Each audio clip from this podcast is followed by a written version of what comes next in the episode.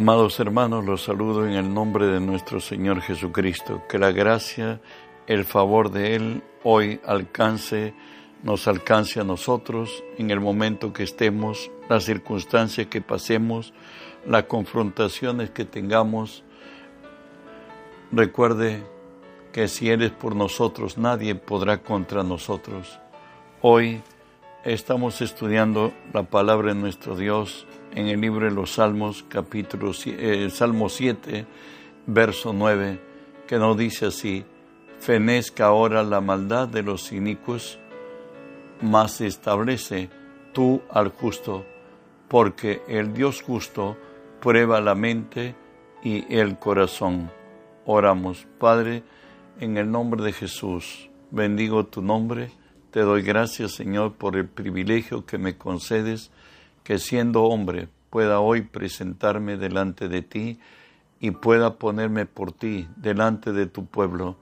Por ello, Señor, te cedo mi voluntad, mis pensamientos, las palabras de mi boca, mis actitudes y acciones, las sujeto y las someto a ti, y tú que vives en mí, obra a través de mí.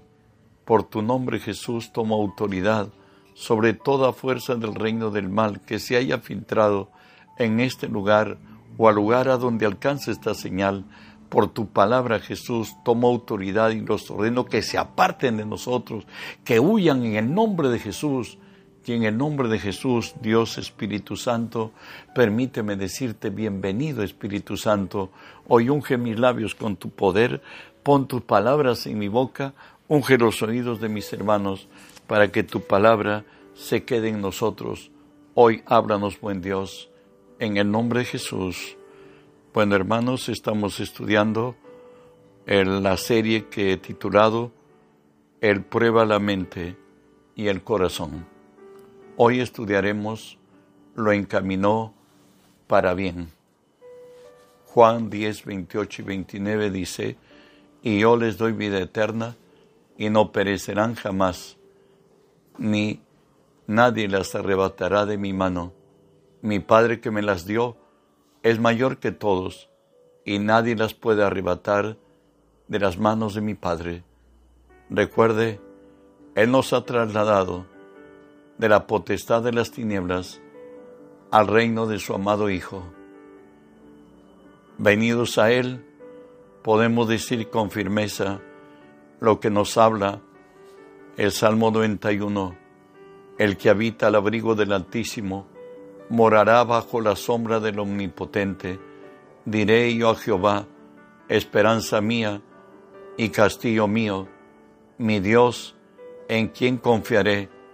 Él te librará del lazo del cazador, de la peste destructora, con sus plumas te cubrirá, y debajo de sus alas estarás seguro.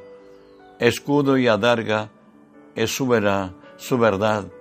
Por tanto podremos decir, lo que nos dice la palabra en Romanos 8:31, que pues diremos a esto, si Dios es por nosotros, ¿quién contra nosotros? Todas las reglas en el Señor tienen su excepción.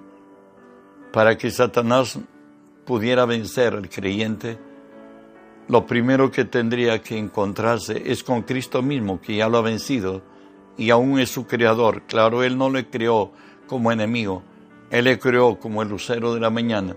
Sin embargo, pues hoy, si Dios le permite que el enemigo nos haga algo de malo, es porque a la postre Dios nos hará mucho más bien. Veremos primero a lo que somos confrontados todos los que somos hijos de Dios. En Gálatas 5, 17 nos dice, porque el deseo de la carne es contra el espíritu y el del espíritu es contra la carne. Y estos se oponen entre sí para que no hagáis lo que quisierais. Ah, hay una batalla dentro de nosotros, la carne y el espíritu, lo razonable y lo lógico, la palabra y el espíritu de Dios batallan y son irreconciliables.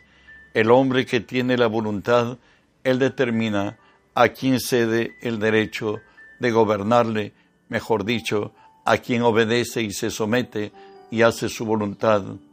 Además de esto, tenemos también un mundo que nos rodea, que en primera de Juan 2, 15 al 17 nos va a decir así, no améis al mundo, ni las cosas que están en el mundo. Si alguno ama al mundo, el amor del Padre no está en él, porque todo lo que hay en el mundo, los deseos de la carne, los deseos de los ojos y la vanagloria de la vida, no provienen del Padre, sino del mundo, y el mundo pasa y sus deseos, pero el que hace la voluntad de Dios permanece para siempre. Hay un mundo hostil que nos rodea, nos dice la palabra, los deseos de la carne, aquello que satisface necesidades primarias del hombre que realmente los necesita como comer, vestir, viajar, estudiar. Bueno, también nos dice los deseos de los ojos, lo que nos rodea, pues hay un dicho que es real, no todo lo que brilla es oro, pero sin embargo somos impactados por lo que vemos y nuestro propio ego, la, la gloria de la vida a la que somos desafiados y muchas veces confrontados como creyentes y muchas veces porque todo va bajo lo razonable y lo lógico, de pronto hemos cedido y Satanás tiene parte en, nuestra, en nuestras vidas. Además de esto, tenemos al acosador, Satanás, que nos dice así la palabra en primera de Pedro 5, sed sobrios y velad, porque vuestro adversario, el diablo, como león rugiente anda alrededor buscando a quien devorar, al cual resistir firmes en la fe, sabiendo que los mismos padecimientos se van cumpliendo en vuestros hermanos en todo el mundo, mas el Dios de toda gracia, que os llamó a su gloria eterna en, Cristo, en Jesucristo, después de que hayáis padecido un poco de tiempo, Él mismo os perfeccione, afirme, fortalezca y establezca. Estos enemigos que nos acosan de día y de noche y todos los días, pero aún si hemos cedido o estamos en la, en la lucha, en el combate, Jesús nos dice, confiad, yo he vencido al mundo. Juan 16, 33 nos dice, estas cosas os he hablado para que en mí tengáis paz. En el mundo tendréis aflicción, pero confiad, yo he vencido al mundo. ¿Sabes? Aun cuando estemos en situaciones especiales, Dios tiene el control y no el control, Él tiene la salida. De ahí que nos dice Isaías 43, 19, He aquí que yo hago cosa nueva pronto saldrá a luz. No la conoceréis otra vez. Abriré camino en el desierto y ríos en la soledad. Hay momentos en que los asaltos de la vida nos traen reveses. Sin embargo, la palabra nos dice, no os ha sobrevenido ninguna tentación que no sea humana, porque fiel es Dios, que no os dejará ser tentados más de lo que podáis resistir sino que también juntamente con la tentación dará la salida para que podáis soportar tiempo de tribulación. Es tiempo de concentrarnos en la salida que Dios nos da a cada momento de nuestra existencia. Él dice que Él es fiel y que Él nos da, juntamente con la tentación, la salida cuando el enemigo pareciera ser que ya se estableció y que ya ha dominado las circunstancias, ya nos tiene determinados y a la noche llegó, ¿saben? El Señor nos dice en la palabra, Salmo 29, Jehová preside en el diluvio y se sienta como rey para siempre. Jehová dará poder a su pueblo Jehová bendecirá a su pueblo con paz, aun cuando estemos en los momentos que lo describe Isaías, y temerán del occidente el nombre de Jehová, y desde el nacimiento del sol su gloria, porque vendrá el enemigo como un río, mas el Espíritu de Jehová levantará bandera contra él. Satanás vendrá a arrasar vendrá a determinarnos para siempre, pero siempre nuestro Dios levanta bandera por nosotros, nos da la victoria. Hoy tenemos la historia de José, aquel muchacho amado de su padre y por cierto, no apreciado por sus hermanos, quienes a la visita de él con un vestido muy, una túnica de colores, con todo el poder que su padre le había enviado, ellos primero determinaron quitarle la vida, lo metieron en un pozo de agua que ya quedó seco, y, pero sin embargo Judá interviene. Leo Génesis 37. Entonces Judá dijo a sus hermanos, ¿qué provecho hay en que matemos a nuestro hermano y encubramos su muerte? Venid y vendémoslo a los ismaelitas y no sea nuestra mano sobre él, porque él es nuestro hermano, nuestra propia carne. Y sus hermanos convinieron con él. Y cuando pasaban los madianitas mercaderes, sacaron ellos a José de la cisterna y le trajeron arriba y le vendieron a los ismaelitas por veinte piezas de plata y lo llevaron a José a Egipto. Sigo leyendo. José, eh, Génesis 39. Aconteció después que esto, que la mujer de su amo, quiero decirles anticipadamente, José fue vendido a la casa de Potifar y nos dice la palabra que Dios prosperó por causa de José a Potifar y Potifar lo puso a José como el mayordomo de su casa. Hoy nos describe lo acontecido porque siempre Satanás está alrededor buscando cómo devorar. Aconteció después de esto que la mujer de su amo puso sus ojos en José y dijo, duerme conmigo.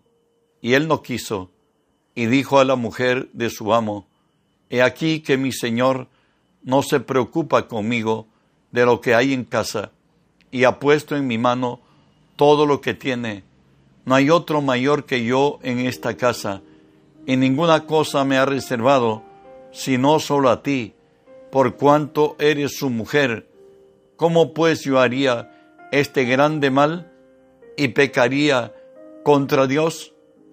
El hecho de que José no dio la gloria a Dios, de pronto la mujer tomó los, eh, él estaba ese día habiendo ido a bañarse y la mujer tomó la ropa de José y la y le impuso que se acostara con ella y José corrió y ella tomó la ropa y empezó a decir que eh, José ha querido ultrajarla y esto llegó a los oídos del amo de José.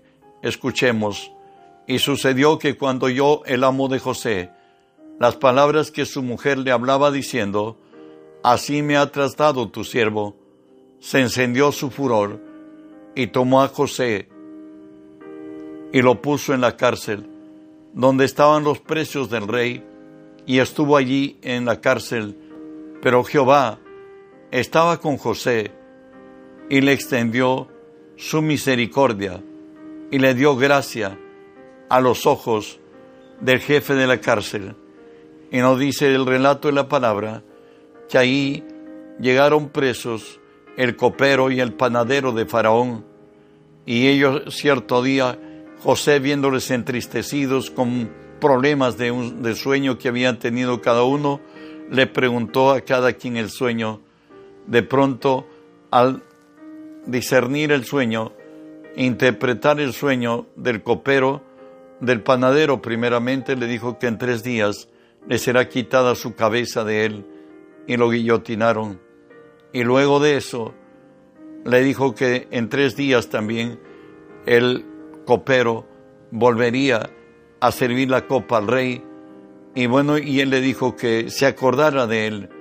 Y José estaba preso, Sin embargo, aun cuando se olvidó el copero de José al volver a su trabajo en el palacio de dar la copa al rey, de pronto el rey tuvo sueños que lo espantaron y dio un edicto que todos los hechiceros, los astrólogos, los magos, los adivinos, que interpretaran su sueño y que si no morirían.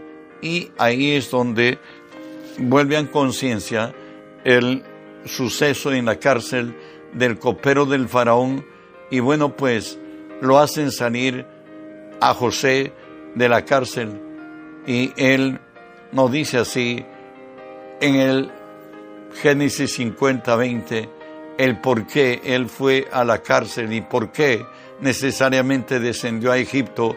Esto lo dijo a sus hermanos cuando ellos habían ya venido a vivir a Egipto y Jacob había perecido. Y nos dice así, cuando los hermanos hoy se han postrado delante de José conforme a su sueño, hoy ellos le están pidiendo que no cobre venganza, que es petición de Jacob su padre. Y la respuesta de José es esta, vosotros pensáis mal contra mí, mas Dios lo encaminó para bien, para hacer lo que vemos hoy, para mantener en vida a mucho pueblo. Y dijo Faraón a sus siervos, ¿acaso hallaremos a otro hombre como este, en quien esté el Espíritu de Dios? Hoy tenemos a Faraón, a José frente a Faraón, que había discernido sus sueños. Hoy Faraón le dijo así, y dijo Faraón a José, pues que Dios te ha hecho saber todo esto. No hay entendido, ni sabio como tú. Tú estarás sobre mi casa y por tu palabra se gobernará mi pueblo. Solamente en el trono seré yo mayor que tú.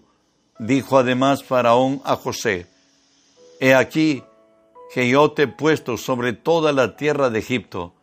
Entonces Faraón quitó su anillo de su mano, y lo puso en la mano de José y lo hizo vestir de ropas de lino finísimo y puso collar de oro en su cuello y, los hizo, y lo hizo subir en su segundo carro y pregonaron delante de él, doblad la rodilla y lo puso sobre toda la tierra de Egipto y dijo Faraón a José, yo soy Faraón y sin ti ninguno alzará su mano ni su pie en toda la tierra de Egipto. Por todo el mal que el enemigo nos hace, Dios nos hace mucho más bien. La palabra de Dios se cumple. Él es el juez. Él es el juez eterno. Él prueba la mente y el corazón. Proverbio 18 nos dice, antes del quebrantamiento se eleva el corazón del hombre y antes de la honra es el abatimiento. Hoy veremos a David en el ocaso de su gloriosa carrera, de aquel hombre que aún siendo un muchacho adolescente, le pudieron cantar a David sus diez mines, a Saúl sus mines. Hoy le han dado un golpe de Estado, su propio hijo Absalón, y hoy David está corriendo, ya está anciano, ya está lleno de días. No es la gloria que él tuvo hoy, es el anochecer en su vida. Hoy han salido los hijos de Simei a proferir palabras contra el rey David. Escúchenlo. Y dice así, y decía Simei, maldiciéndole, fuera, fuera, hombre sanguinario y perverso, Jehová te ha dado el pago de toda la sangre de la casa de Saúl, en lugar del cual tú has reinado, y Jehová ha entregado el reino en la mano de, tu hijo, Absalón, y he sorprendido en tu maldad, porque eres hombre sanguinario. Entonces Abisaí hijo de Sarbia, dijo al rey, ¿por qué maldice este perro muerto a mi señor el rey? Te ruego que me dejes pasar y le quitaré la cabeza. El rey respondió, ¿qué tengo con vosotros, hijos de Sarbia? Si él maldice, es porque Jehová le ha dicho que maldiga a David. ¿Quién pues le dirá, ¿por qué lo haces así? Y dijo David a Abisaí y a todos sus siervos, He aquí mi hijo, que ha salido de mis entrañas, acecha mi vida. ¿Cuánto más ahora un hijo de Benjamín? Dejadle que maldiga, pues Jehová se lo ha dicho. Quizás mirará Jehová mi aflicción y me dará Jehová bien por las maldiciones de hoy. ¿Sabe qué nos dice la palabra? Que si alguno conspirara contra nosotros, lo hará sin él, y que todo aquel que conspirare contra nosotros caerá delante de, de nosotros. Eso fue de David. Y continuamos. Y nos dice la Escritura, en cuanto ya se dio la confrontación de los ejércitos de David con los ejércitos de Absalón. Y nos dice, y allí cayó el pueblo de Israel delante de los siervos de David, y se hizo aquel día, día de gran matanza, de veinte mil varones, y la batalla se extendió por todo el país, y fueron más los que destruyó el bosque aquel día que los que destruyó la espada. Y se encontró Absalón con los siervos de David, e iba Absalón sobre un mulo, y el mulo entró por debajo de las ramas espesas en gran una en gran y una gran encina y se le enredó la cabeza en la encina y Absalón quedó suspendido entre el cielo y la tierra y el mulo que iba pasó adelante. Hoy viene el aviso al general Joab acerca de que en esa actitud se encuentra colgado por su cabellera en una encina allí en el bosque y se le da a saber al general y bueno, y le dice que le hará, que lo levantará al soldado, pero David dijo que no toquen a su hijo Absalón. Y finalmente la decisión lo toma Joab y Joab mata al enemigo, por cierto, aunque era su hijo, Absalón, el enemigo de David. Y, y respondió Joab, no malgastará mi tiempo contigo. Por cierto, le dice aquel muchacho que le dio la noticia, y a quien él le estaba insinuando premiar si no matara.